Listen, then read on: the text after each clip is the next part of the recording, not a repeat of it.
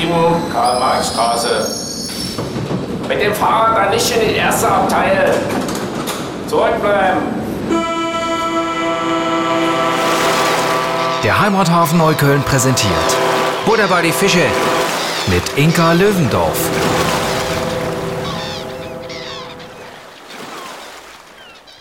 Herzlich willkommen, liebe Zuhörerinnen und Zuhörer, liebe Endverbraucher an den Endgeräten, liebe Mitmenschen, liebe Mitbürger und Mitbürgerinnen. Ich bin hier im Studio des Heimathafen Neukölln mit Ken Yamamoto. Hallo, hallo, ich freue mich. Ich freue mich auch sehr, dass du da bist. Ken, du bist ähm, Schriftsteller, du bist Poetry Slammer, du bist Poetry Veranstalter, du bist Poet durch und durch. Was bist du noch alles, was ich gar nicht weiß? Ich habe irgendwann, als ich den letzten Job äh, gekündigt habe, und es ist gar nicht so lange, nachdem wir uns vor 100 Jahren kennengelernt haben, ja. äh, als du Schauspielerin in Mainz warst, irgendwann habe ich meinen letzten Job gekündigt und habe gesagt, ich mache einfach alles, was irgendwie im entferntesten Sinne mit Poesie zu tun hat. Und der letzte Job davor war? Äh, der letzte Job davor war, dass ich äh, im Automotive-Bereich Zeitschriften durchgelesen habe und in Codes umgewandelt. Das war super spannend und da wusste ich aber auch direkt, das wird nicht mein Leben. Das ist sehr gut. Und wenn du nicht wärst, dann hätten wir das gar nicht, dieses, ähm, das, ich sag mal so, das Verwerten des Lebens in, den, in der Sprachgewalt, das äh, Spiegeln dessen, was uns geschieht, umgibt und wer wir sind in den Worten der Poesie. Das finde ich so wahnsinnig wertvoll, was du machst. Und das kannst du wie eine Eins. Also. Ich finde, also sagen. so wie du das gerade äh, formuliert hast, äh, glaube ich, könntest du das noch viel besser. du sollst vielleicht auch mal Gedichte schreiben. Wir können mal eine Session zusammen machen. Wir können das machen, aber dann musst du schreiben, weil ich bin die totale Niete im Schreiben. Aber tatsächlich, natürlich mache ich den Job, den ich mache, auch weil ich Poesie so toll und wertvoll finde und weil ich auch äh, sehr früh angefangen habe, Geschenke zu verschenken, im Sinne von Gedichte zu verschenken. Das war so mein Ding. Wenn alle an Weihnachten irgendwas auspackten, hatte ich so, ich habe dir ein Gedicht gefunden. Das ist auch ich sehr schön. mich anderer ja. Schriftsteller sozusagen, weil ich Gedichte einfach sowas auf den Punkt finde.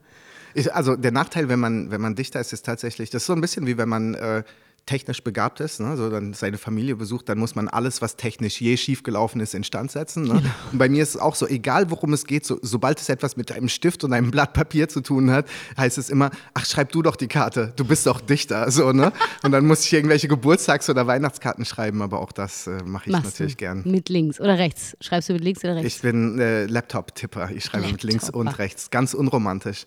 Aber ich, ich finde, ich, ich habe auch nie, ich habe nie so ein Gefühl gehabt. Es gibt ja die Leute, die dann diese uralten Remington-Schreibmaschinen haben, wo sie selbst noch die Bänder einfärben, damit sie diese, ich habe diese Nostalgie überhaupt nicht. Ne? Also für mich, wenn ich irgendwie nur mein Handy dabei habe, dann, äh, ich finde, das reicht vollkommen aus, um dann ein Gedicht reinzutippen. Das ist so toll, dass du das sagst. Das finde ich auch, weil sonst, äh, wenn du sozusagen deine Hemmschwelle hättest, würde es vielleicht viel länger dauern und du könntest Sachen gar nicht so schnell umsetzen. Du bist ja auch immer so voll am Zahn der Zeit, ne? In dem Geschehen, was, ist, was gerade passiert. Ist das schon immer so gewesen? Hast du schon immer gerne Gedichte geschrieben oder geschrieben? Ich habe, also ich schreibe tatsächlich auch gar keine Prosa. Ich habe zwischendurch ein paar Versuche gemacht, ähm, aber ich habe mit 13 Jahren angefangen, Gedichte zu schreiben und bin seitdem auch tatsächlich bei Gedichten geblieben. Aber damals gab es ja auch nicht so äh, Slam Poetry oder Spoken Word Poetry. Also gab es natürlich schon, aber es war jetzt nicht irgendwas, was medial oder gesellschaftlich äh, eine besondere Relevanz gehabt hätte. Und ähm, damals war das wirklich mega uncool. Also als ich 13 war, das war so, das war total weird für die Leute, wenn sie gefragt haben, und hey, so, die haben in einer Band gespielt, Skateboard gefahren, irgendwas. Und was machst du? Ja, ich schreibe Gedichte. So, das war nicht cool. Ne? Du warst so. ein uncooler Typ, kann ich mir gar nicht vorstellen. Bist du, du siehst so wahnsinnig äh, hochbegabt und mega cool aus. nee, nee. 3,0 Abi gerade durchgerutscht. Äh, so. Hochbegabung gibt es bei mir nicht. Nee, nee. Ach so. Also ich würde sonst sagen, du bist so der George Clooney der Poetry Slammer. Das wäre so mein, meine Beschreibung, äh, äußerlich jetzt erstmal. Aber es ist auch gut zu wissen, auch das für alle Menschen, die gerade Abitur machen und gerade so durchschlittern, es ist ja Zeit der mündlichen Prüfung. Guckt euch Ken Yamamoto an. Man kann auch mit einem 3-0er-Abi noch richtig groß was werden. Und hört auf mich, macht danach keine Kunst, sondern studiert auf jeden Fall BWL oder Jura. Unbedingt, ne? Unbedingt. Ja. Werdet Notar. Ja. Ganz toller Tipp. Und ich sage das nicht für eure Zukunft, sondern für meine. Je weniger Konkurrenz, desto besser. genau. Aber es gibt immer noch Nachwuchs, ne? Es noch gibt super viel. Nachwuchs und das Schöne ist, also ich gebe sehr, sehr viele, so bundesweit viele Schreibworkshops und fahre viel so durch Deutschland. Äh, Ich habe mich irgendwann auf äh, Schulen ein bisschen spezialisiert, die ähm, ein bisschen schwierigeres Klientel haben, weil da solche Workshops eben nicht hinkommen. Da gibt es dann Graffiti-Workshops oder Breakdance, aber mit Sprache heißt es dann immer, ah, weiß nicht, ob die, da, ob die das können. Und sie können das alle und das Seltsame ist, dass man ähm, ähm, jungen Menschen nicht erklären muss, was ein Gedicht ist. So, und es hat auch gar nichts mit dem Deutschunterricht zu tun, sondern es scheint was total Intuitives zu sein, dass man eine besondere Sprache verwendet, um was Besonderes zu sagen. Und ähm, die ganzen Kids, mit denen ich arbeite, die kennen es sowieso. Die hören alle Rapmusik natürlich. Ne? Also Reime, Rhythmus, überhaupt kein Problem. Wenn, dann geht es darum, was sage ich, statt von Drogenhandel und 7er BMWs zu reden. So, Ja. ne? Wie kann ich das anders füllen? Und die sind super. Also ich mache das seit 15 Jahren oder so mit solchen Kids und ich bin jedes Mal wieder unfassbar beeindruckt. Und die besten Lines klaue ich dann natürlich für meine eigenen Das, Texte. ja, das sagen wir jetzt nicht so laut, nur nicht so laut. Da habe ich mir selber das Mikrofon in den Mund gedrückt. Das muss man auch erstmal schaffen. Mit dem Fuß, Leute. Ein ganz neuer Trick, den muss ich noch professionalisieren. So, ganz kurz jetzt nochmal zurück zu deinem Werdegang, weil ich das so spannend finde. Wann hast du dann zum ersten Mal sowas wie einen Poetry Slam gesehen oder davon gehört? So. Also das war äh, später, also so in, in die amerikanischen Sachen habe ich so gesehen, da war ich so Anfang 20. Ähm, da kommt viel aus der Black Culture und Latino Culture und ist immer auch gleichzeitig mit äh, Protestbewegungen ähm, und ähm, dem, dem sprachlichen Ausdruck von Minderheiten verbunden. Ähm, als ich das das erste Mal in Deutschland gesehen habe, da war ich wahrscheinlich Mitte 20 und fand es eigentlich gar nicht so cool. Das waren alles Whiteys, die über ihre Whitey-WGs geschrieben haben, in denen sie irgendwie Whitey-Themen abgehandelt haben. Und ich fand es einfach nicht so, nicht so cool. Nee, also ich kann dir nur recht geben. Ich höre dann auch ganz oft so 6 Uhr morgens, der Genau. Wecker klingelt. Ich denke immer so, Alter, so wie du aussiehst, hat seit 20 Jahren um 6 Uhr bei dir ja Wecker geklingelt. Ja, Also genau. wirklich, entschuldige bitte. So. Genau, aber es ist natürlich normal, äh, dass, dass sich, ähm, äh, dass sich ja, solche Subkulturen immer auch in, in, in den Kontext von dem Land, in dem sie passieren, von der Gesellschaft, in der sie passieren, neu äh, definieren. Also es ist so, wie wenn man eben mh, schaut, wie damals Rap nach Deutschland gekommen ist. Ich meine, Fantastische Vier hatte einfach mit dem, was in den USA passiert ist, extrem wenig zu tun.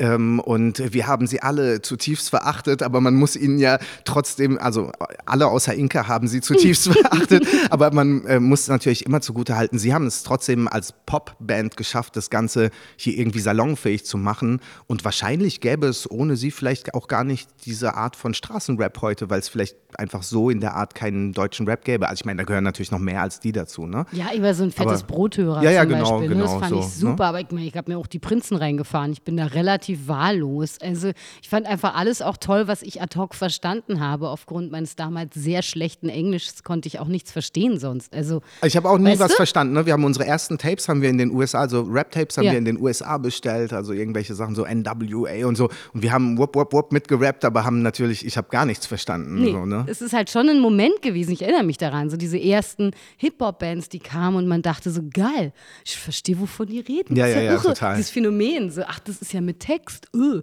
So, das fand ich schon beeindruckend. Gibt es so einen Schriftsteller oder einen Poeten, der dich so richtig da reingeführt hat, wo du sagst, das ist eigentlich so immer noch für mich das Maß der Dinge?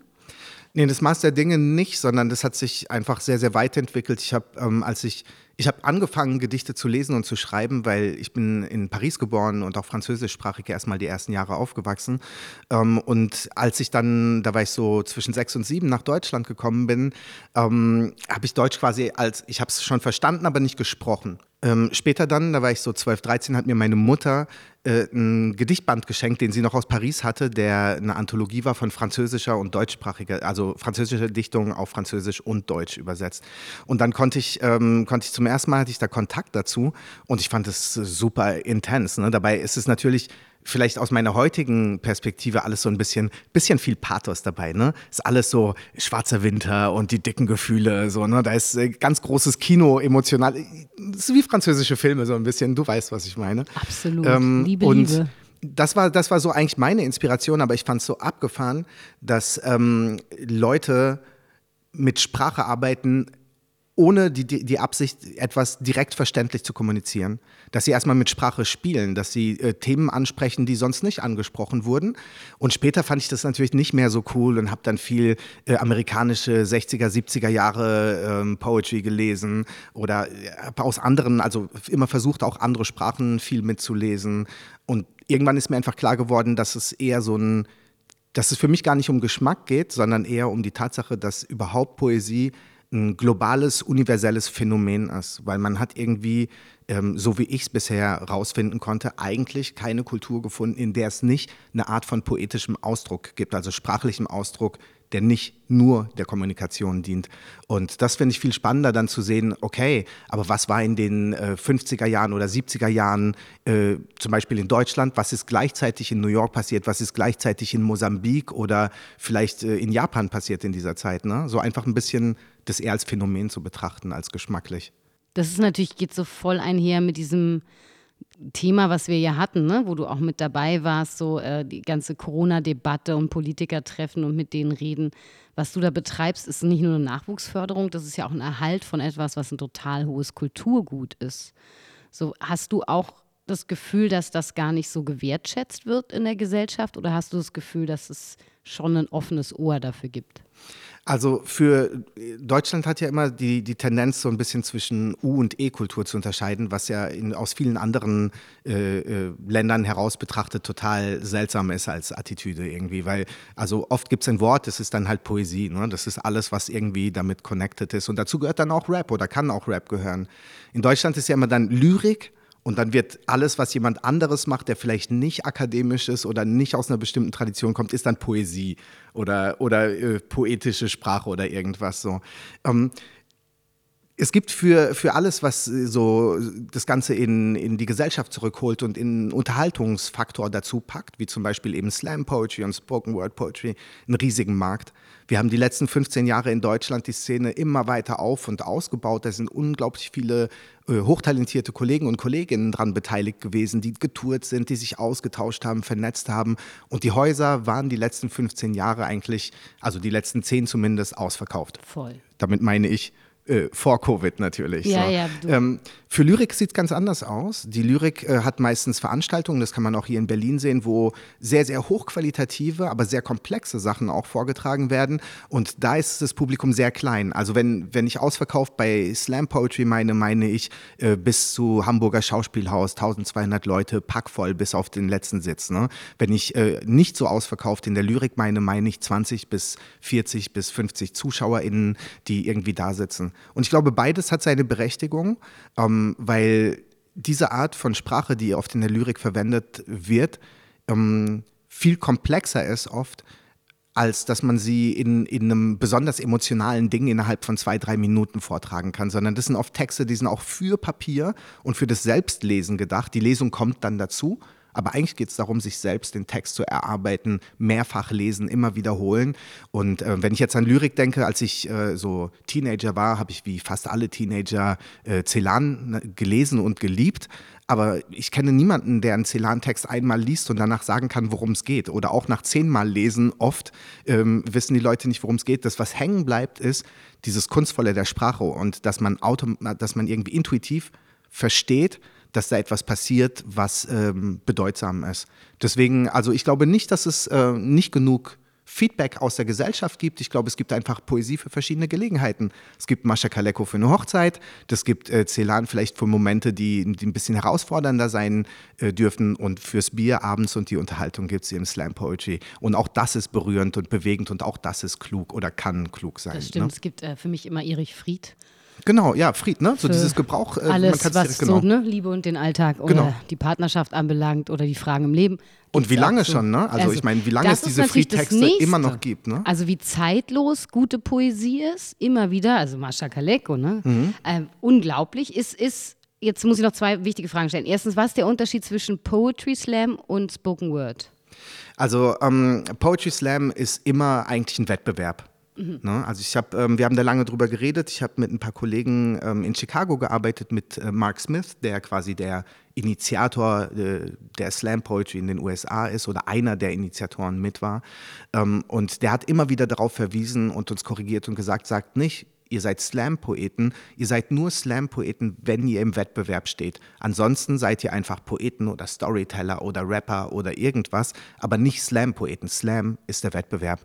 Und Spoken Word Poetry ist quasi einfach der Überbegriff für alle äh, Poesie, die geschrieben wurde, um vorgetragen zu werden oder die manchmal auch gar nicht aufgeschrieben wird, ne? so wie in vielen anderen Kulturen ja auch, wo es dann einfach ein orales Ding ist. Man wiederholt es so lange, bis man das eben sprechen kann und dann ist es auch für, den, für das Sprechen selbst gedacht. Das fand ich immer super spannend auch. Das ist super spannend. Ist Poetry dann sozusagen oder Slam Poetry, ist das mh, weniger zeitlos als Poesie im Allgemeinen?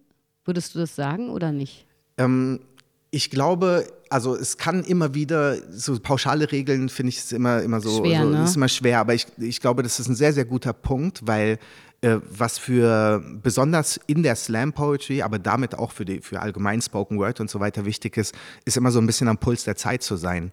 Äh, es werden viele brandaktuelle, tagesaktuelle Themen aufgegriffen. Es können politische Themen sein, äh, Themen, die soziale, Rele äh, soziale Relevanz haben. Äh, es kann Humor sein, der gerade, weil irgendein Meme durchs Internet gegeistert ist, was jeder kennt und so. Das heißt, äh, Slam Poetry ist sehr oft genau am Puls der Zeit bei vielen lyrischen, also Sachen, die wirklich auch in Deutschland der Lyrik zugeordnet werden, habe ich oft das Gefühl, dass es da, dass da mehr der Fokus auf das Zeitlose gelegt wird. Mhm. Also dass es gerade da nicht um den äh, Puls der Zeit geht, sondern um das Überzeitliche, das Menschliche, was uns alle ausmacht, äh, früher wie heute, wie auch wahrscheinlich zukünftig so. Also Aber die großen Themen, ne? Liebe, nehmen- Tote, Freundschaft, äh, was auch immer. immer so. Das ne? geht immer. Geht immer. Ähm, nehmen wir aber sowas wie zum Beispiel deinen Text Münder, ja? Für Mhm. alle die, die es noch nicht gehört haben, kann man sich bei YouTube angucken. Das ist so eine Internetseite, vielleicht kennen das manche. Ähm, Die Jüngeren. die Jüngeren unter uns. Genau. Da gab es ja wahrscheinlich eine klare Motivation, den zu schreiben. Wenn ich den höre, auch da ist frei vorgetragen, übrigens ein Wahnsinn, sehr toll, von Ken Yamamoto höchstpersönlich, ähm, dann habe ich das Gefühl, der ist absolut allgemeingültig. Der ist so toll. Ich, ich habe immer, das war ein bisschen mein Vor- und Nachteil in der deutschsprachigen Slam-Poetry-Szene. Es- Ich konnte von Anfang an mein eigenes Ding machen. Ich komme eigentlich aus der Münchner Schule, wo äh, vorwiegend Kobilanski, äh, ein Kollege, veranstaltet hat, immer und Rail Patzak. Und äh, die beiden haben von Anfang an versucht, das Ganze zu professionalisieren. Äh, man sollte lernen, ähm, man sollte vernünftige Honorare bekommen für die Auftritte. Die wollten dann nicht nur so ein Underground-Ding draus machen und die waren die Ersten, die vernünftige Verträge rausgehandelt haben. Weil ich aber aus dieser ersten Generation, oder das ist schon die zweite Generation wahrscheinlich gewesen, aber aus einer früheren, äh, frühen Slam-Generation stamme, äh, war ich nie davon abhängig, mich an das, was gerade Geschmack ist, zu halten. Das heißt, die haben mich eingeladen, weil ich so klang, wie ich klang. Nicht, weil ich irgendwelche Wettbewerbe gewonnen habe oder irgendwelche Meistertitel getragen habe. Und das hat sich aber immer weiter so durchgezogen. Und deswegen ähm, war ich immer einer, der, also nicht in allen Texten, ich habe manchmal auch eine ganz normale Alltagssprache und so weiter, aber ich habe immer eher so eine bisschen gekünstelte Sprache gehabt, so wie in Münder eben auch. Was daher kommt, dass ich eigentlich ja vom Papier komme. Ne? Und was natürlich daher kommt, dass ich diese cheesy französische äh, Pathos-Geschichte in mir getragen habe. Natürlich, genau, da, da sitzt es tief drin, ne? Genau. Ähm, Aber es ist halt geil, weil du bist durch diese Ebene von Poesie, habe ich Lust zuzuhören. Dadurch bist du nämlich nie didaktisch und trotzdem ist es total relevant und kritisch und aufmerksam und geht mich sofort auch was an, auch in meiner Eigenkritik. Also diese Ebene, die du schaffst, da dank nochmal an die äh, französische Dichtung, die ist natürlich ein, ein Pfund sozusagen, ne? Und die macht es aber auch so leicht zugänglich. Also das ist, ich mag dieses, dieses äh, Niedrigschwellige auch. Ne? Da sind wir hier im Heimathafen tagtäglich bemüht, um Gottes Willen auch das eigene Niveau nicht über die Niedrigschwelligkeit hinauszuheben. Schon morgens wache ich möglichst niedrigschwellig auf. Das ist echt ein Pfund. Also das finde ich wirklich auch genial. Kann mir aber auch vorstellen, dass das halt dann der Punkt ist, warum die 20 Leute, die die Lyriklesung besuchen, dann nicht kommen. Ne? Genau, genau. Und So. was, was dann aber so ein bisschen auch gleichzeitig, also ich versuche als Mensch auch immer niedrigschwellig zu sein, aber es Ja. liegt daran, dass ich ähm, mich zwischen sozialen Schichten auch bewege und dass das quasi immer eine Lebensmaxime war, äh, äh, mit allen sprechen zu können. So, ne? Also auch da nicht meine Sprache zu verstellen. Dafür habe ich ja das Schreiben dann auch so ein bisschen. Ähm, und da ist aber so quasi entstanden und das ist wirklich etwas, wo ich mich auch sehr geehrt fühle, dass ich weiß, dass es ein paar jüngere Kollegen und Kolleginnen gibt, äh, die äh, deswegen angefangen haben. Also wegen, wegen meinen Texten, weil es anders klang als die anderen Sachen, die sie gehört haben. Und dass sie dachten, hm, so irgendwie sollte das klingen. Und eben nicht der Text sein, oh, 6 Uhr morgens, ich wach schon wieder auf. Neben mir, liegt, neben mir liegt eine Frau, ups, war doch keine Frau. So, ne? so dieser Slam-Text, der, der eben so passieren kann. So. Ähm, und ich finde, den, der hat seine Berechtigung, aber ich finde es schön, dass es einige gibt, die so ein bisschen die Lyrik auch in die Slam-Poetry rübertragen möchten. Gibt es ne? so ein Wort, wo du sagst, ey, das ist so ein einmalig tolles Wort? Das ist so mein Wort oder das deutsche Wort oder? Naja, es gibt ja, ich, ich finde, es gibt super viele, aber immer wieder, auch in den letzten Jahren hatte ich es davon, weil ich mich auch immer wieder in internationalen Kontexten bewege. Also meine Frau ist Kolumbianerin, meine kleinen Geschwister sprechen überhaupt kein Deutsch, mit denen spreche ich Französisch. Ähm, und ähm, habe natürlich viele hier in Berlin, wie alle, viele Freunde, die dann mit denen ich Englisch spreche. Und wir hatten es immer wieder von, es ist ein bisschen kitschig, da kommt schon wieder dieser, dieses Frankreich-Ding raus. Aber äh, wir hatten immer wieder das von diesem Fernweh von diesem Wort. Mhm. Wie schön das war, weil ich auch in, das hatte ich vor kurzem auch gehört in einem Gespräch, wo, wo dann versucht wurde, dieses Wort irgendwie zu übersetzen in eine andere Sprache. Ne? Und das finde ich immer sehr schön, wenn es dann Worte gibt, die so eigen in einer Sprache sind, dass man die äh, ja, dass man die halt nur beschreiben und nicht übersetzen das kann. Das finde ich auch einmalig. Also zum Beispiel, dass es im Spanischen keine Direktübersetzung für das Wort Stress gibt, spricht für die Spanier. Spricht auf jeden Fall dafür, oder? Spricht auch gegen uns spricht leider, aber spricht uns, auch für die Spanier. Finde ich toll. Dass das Wort Heimathafen was ist, was du nicht wirklich übersetzen kannst. Das ist äh, ja eher eine Emotionalität als ein Fakt. Natürlich gibt es faktischen Heimathafen. Home Harbor kann man sagen, aber es hat keine poetische Ne? Na, nicht so wie hier quasi. Genau, mhm. Bedeutung sozusagen. Ich finde genau, oder Fingerspitzengefühl, all diese Sachen, wo ich immer wieder denke, oh Mann, ist das toll, ne? dass, dass wir das haben, das ist ein Pfund. Hat denn dieses Gedicht, was in der Inauguration äh, vorgetragen wurde, ihren Namen habe ich gerade vergessen. Amanda Gorman, genau. Danke. Äh, hat das nochmal so einen Kick gegeben, meinst du, für die Aufmerksamkeit und, und die Kraft von Poesie, von aktueller zeitgenössischer Poesie? Also ich bin, ich, ich, ich will nie, ich will nicht schlecht über Deutschland reden, ne? Also Darf weil ich bin aber ja, auch ich, mal. ja, ja, aber ich meine, ich bin ja, ich, ich bin mir bewusst, dass ich äh, ein Mensch bin, der zwischen zwei Kulturen äh, geboren wurde ähm, und dadurch zu, also mein Vater war Japaner, aber ich bin ja in Paris geboren, deswegen eigentlich drei Kulturen, noch verschiedene Aspekte quasi davon.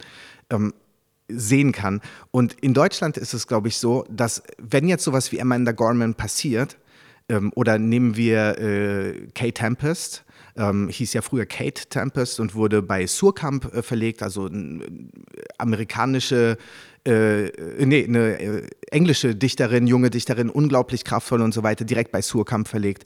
Aber Surkamp schaut dann halt, hey, cool, das UK und sie hat diese Preise gewonnen und Shakespeare-Preis und was auch immer und dann wird es verlegt. Wenn es in Deutschland passiert wäre. Es wäre, es wäre einfach gar nicht bei Surkamp gelandet, weil in Deutschland ist der Effekt passiert, dass alles, was gesprochene Poesie, die lebendig ist, also wo das Publikum auch einfach äh, laut sein darf, Bier trinken darf, rumhängen darf, äh, involviert sein darf, vielleicht auch Widerspruch leisten darf und sagen, nee, das war scheiße, so, ne? Äh, dass das einfach nicht ernst genommen wird. Und es wird auch nicht von den Verlagen und auch sehr wenig von den Institutionen ernst genommen. Es gibt keine expliziten Stipendienpreise für gesprochene Poesie, sondern dann muss man sich mit einem Text, der eigentlich für die Bühne geschrieben ist, auf Papier bei einem Lyrikwettbewerb bewerben, wo dann alle denken, was soll denn das jetzt so? Der ne? das Wort Banane so. benutzt, das ist total genau. albern. Und ja. äh, genau, und Verstehe. deswegen äh, denke ich, für die USA war Amanda Gorman super wichtig, äh, als junge schwarze Dichterin, die auch nochmal zeigt, ähm, äh, woher diese ganze gesprochene Poesie in den USA kommt. So, woher kommt es und was für eine soziale Kraft und was für einen sozialen Impact hat das Ganze. Ich will nicht wissen, wie viele junge Menschen, äh, speziell hoffentlich vielleicht sogar äh, junge Frauen, ähm, speziell vielleicht sogar noch junge BIPOC-Frauen in den USA dann gedacht haben, ich will es auch. Ich will auch die Stimme erheben. Ich will auch sagen, was mir passt oder nicht passt. Ich will auch so kraftvoll und schön dastehen äh, wie diese Dichterin. Ähm, nur hier der Impact hier ist halt so, also von der, von der Politik kam ja. bisher nicht so viel, muss nee. ich sagen, äh, obwohl wir immer wieder eingeladen waren. Steinmeier zum Beispiel war immer ein Fan. Seine Tochter war mal in einem Poetry-Workshop, nicht bei mir, beim Kollegen. Ja. Und äh, dann gab es immer wieder Einladungen von Steinmeier bei irgendwelchen Events, dass da Leute lesen. Ich war auch dabei und es war total nett. Also äh, politische Linie hin oder her, ne? das ist ja immer egal. diskutabel, aber ähm, genau, also da von, von der Politik wurde es immer wieder gesehen. Also sie wissen um euch, aber sie könnten euch definitiv noch mehr einladen und in die Öffentlichkeit stellen. Ähm, Sag ich jetzt mal genau, Inka, und ich glaube, es gibt, es gibt auch so politisch äh, die Bemühungen, aber ich glaube einfach, dass, äh, äh, oder ich äh, stelle das jetzt mal als, als Behauptung einfach dar, äh, dass viele äh, Institutionen, die ähm, Literaturinstitutionen sind, in Deutschland, wie auch in anderen Orten natürlich, aber in Deutschland sehr elitistisch und sehr eingestaubt sind und vielleicht auch noch zu weiß. und definitiv nicht der Jugend vertrauen und definitiv ungern Risiken eingehen. Also ich habe gerade ein unfassbar tolles Buch eingelesen von einer jungen Schriftstellerin, Claudia Schumacher, Liebe ist gewaltig. Das kann ich hier mal kurz äh, bewerben. Und der Verleger tatsächlich meinte dann, naja, sowas mache ich halt voll selten, so junge Leute protegieren. Ich kann mir das nur leisten, weil ich habe ein paar richtig große Schriftsteller im Haus. So. Und das ist irgendwie so schade, wo ich so denke, niemand wird groß geboren. Das muss man schon auch mit aufbauen. Und zwar jeder in dieser Gesellschaft. Ich glaube, es ist vielleicht dann nochmal einfacher mit Romanen, weil die bestenfalls ähm, dann auch eine Verkaufszahl erreichen. Die bestverkauftesten Gedichtbände in Deutschland knacken gerade mal die 700, 800, wenn überhaupt so. Ne? Also Daniela Seel, die den fantastischen äh, Verlag Cookbooks macht, der wahrscheinlich der wichtigste junge deutschsprachige Verlag für zeitgenössische deutschsprachige Lyrik ist. Ähm, ich glaube, sie hat wahrscheinlich, äh, vermute die, die, seit der Existenz dieses, seit der Gründung dieses Verlages mehr Energie und äh, Geld in diesen Verlag gesteckt, als wahrscheinlich zurückkam. Ne? So, ähm, weil Gedichte sich einfach nicht verkaufen. Aber umso wichtiger ist es eben, dass es Stipendien gibt, Arbeitsstipendien, dass es äh, Aufträge gibt aus der, äh, aus der Kultur von denen, die auch Gelder haben, solche Aufträge zu vergeben, ne? ähm, um das Ganze eben dann nicht untergehen zu lassen. Und es bleibt weiterhin unfassbar wichtig für junge Menschen, um ein Ausdrucksventil zu finden. Und das hat immer noch, und das ist dieses schöne aus dieser alten Tradition in, in den USA zum Beispiel, wo es die Stimme der Minderheiten war, oft, ähm, das ist bis heute so geblieben und hat sich auch nach Deutschland transportiert. Ich kenne sehr, sehr viele junge queere Menschen, die ich in Workshops getreffen, äh, getroffen habe, die da endlich äh, einen Ausdruck gefunden haben, weil sie in irgendeinem Dorf äh, mit, äh, was weiß ich, 2000 Einwohnern saßen und die einzig äh, queere Person weit und breit waren und einfach das nicht sonst zum Ausdruck bringen konnten. Ne? Ja, also ein Appell an Frau Claudia Roth an dieser Stelle, einfach mal mit Herrn Ken Yamamoto in Kontakt treten. Das geht ganz schnell, einfach und simpel. Und äh, ne, wer, wer das Geld äh, unterm Stuhl zu liegen hat, Und da haben muss ja- ich aber direkt dazu sagen, danke, Frau Roth, weil Ja. äh, Frau Claudia Roth ist äh, seit sehr, sehr vielen Jahren sehr nah an der Slam-Poetry-Szene dran ähm, und hat auch, als in Berlin die deutschsprachigen Meisterschaften waren, selbst die Meisterschaft mit einem kleinen Slam-Poem eröffnet. Also äh, kraftvolle Politikerin, immer da gewesen und immer die Augen offen gehabt, dass da etwas passiert, was eine Relevanz hat. Ähm, und dann würde es eher an die Kollegen und Kolleginnen von Frau Claudia Roth gehen. Dann geht es an die Kolleginnen und Kollegen von Claudia Roth und alle anderen, die da noch im Bundestag sitzen. Es sind ja ganz schön viele und irgendwas mit Kultur zu tun haben. Ich würde mal sagen, was Claudia kann, könnt ihr auch. In diesem Sinne freue ich mich sehr, dass äh, du hier warst, dass du erzählt hast, wie es aussieht. Ich hoffe, dass es weitergeht. Wann ist der nächste Poetry Slam im Heimathafen? Ich glaube, wir machen eine, äh, eine Open-Air-Session im August und das wird bestimmt äh, ganz nett. Also einfach ähm, Bitte. Also das Komm. wird mehr als nett. Bierchen trinken Ja. und ein bisschen Poesie lauschen. Ach, bitte kommt. Ein lauer Sommerabend winkt aus Neukölln und ihr sollt bitte alle zahlreich erscheinen, euch diesen wunderbaren Herren einmal anhören. Ken Yamamoto, vielen Dank fürs Kommen. Vielen Dank für die Einladung. Buddha bei die Fische. Vom Heimathafen Neukölln. Es ist also ein Stück Inventar dieser Stadt, ein Stück äh, der geistigen und seelischen Infrastruktur. Uns gibt's überall da, wo es Podcasts gibt.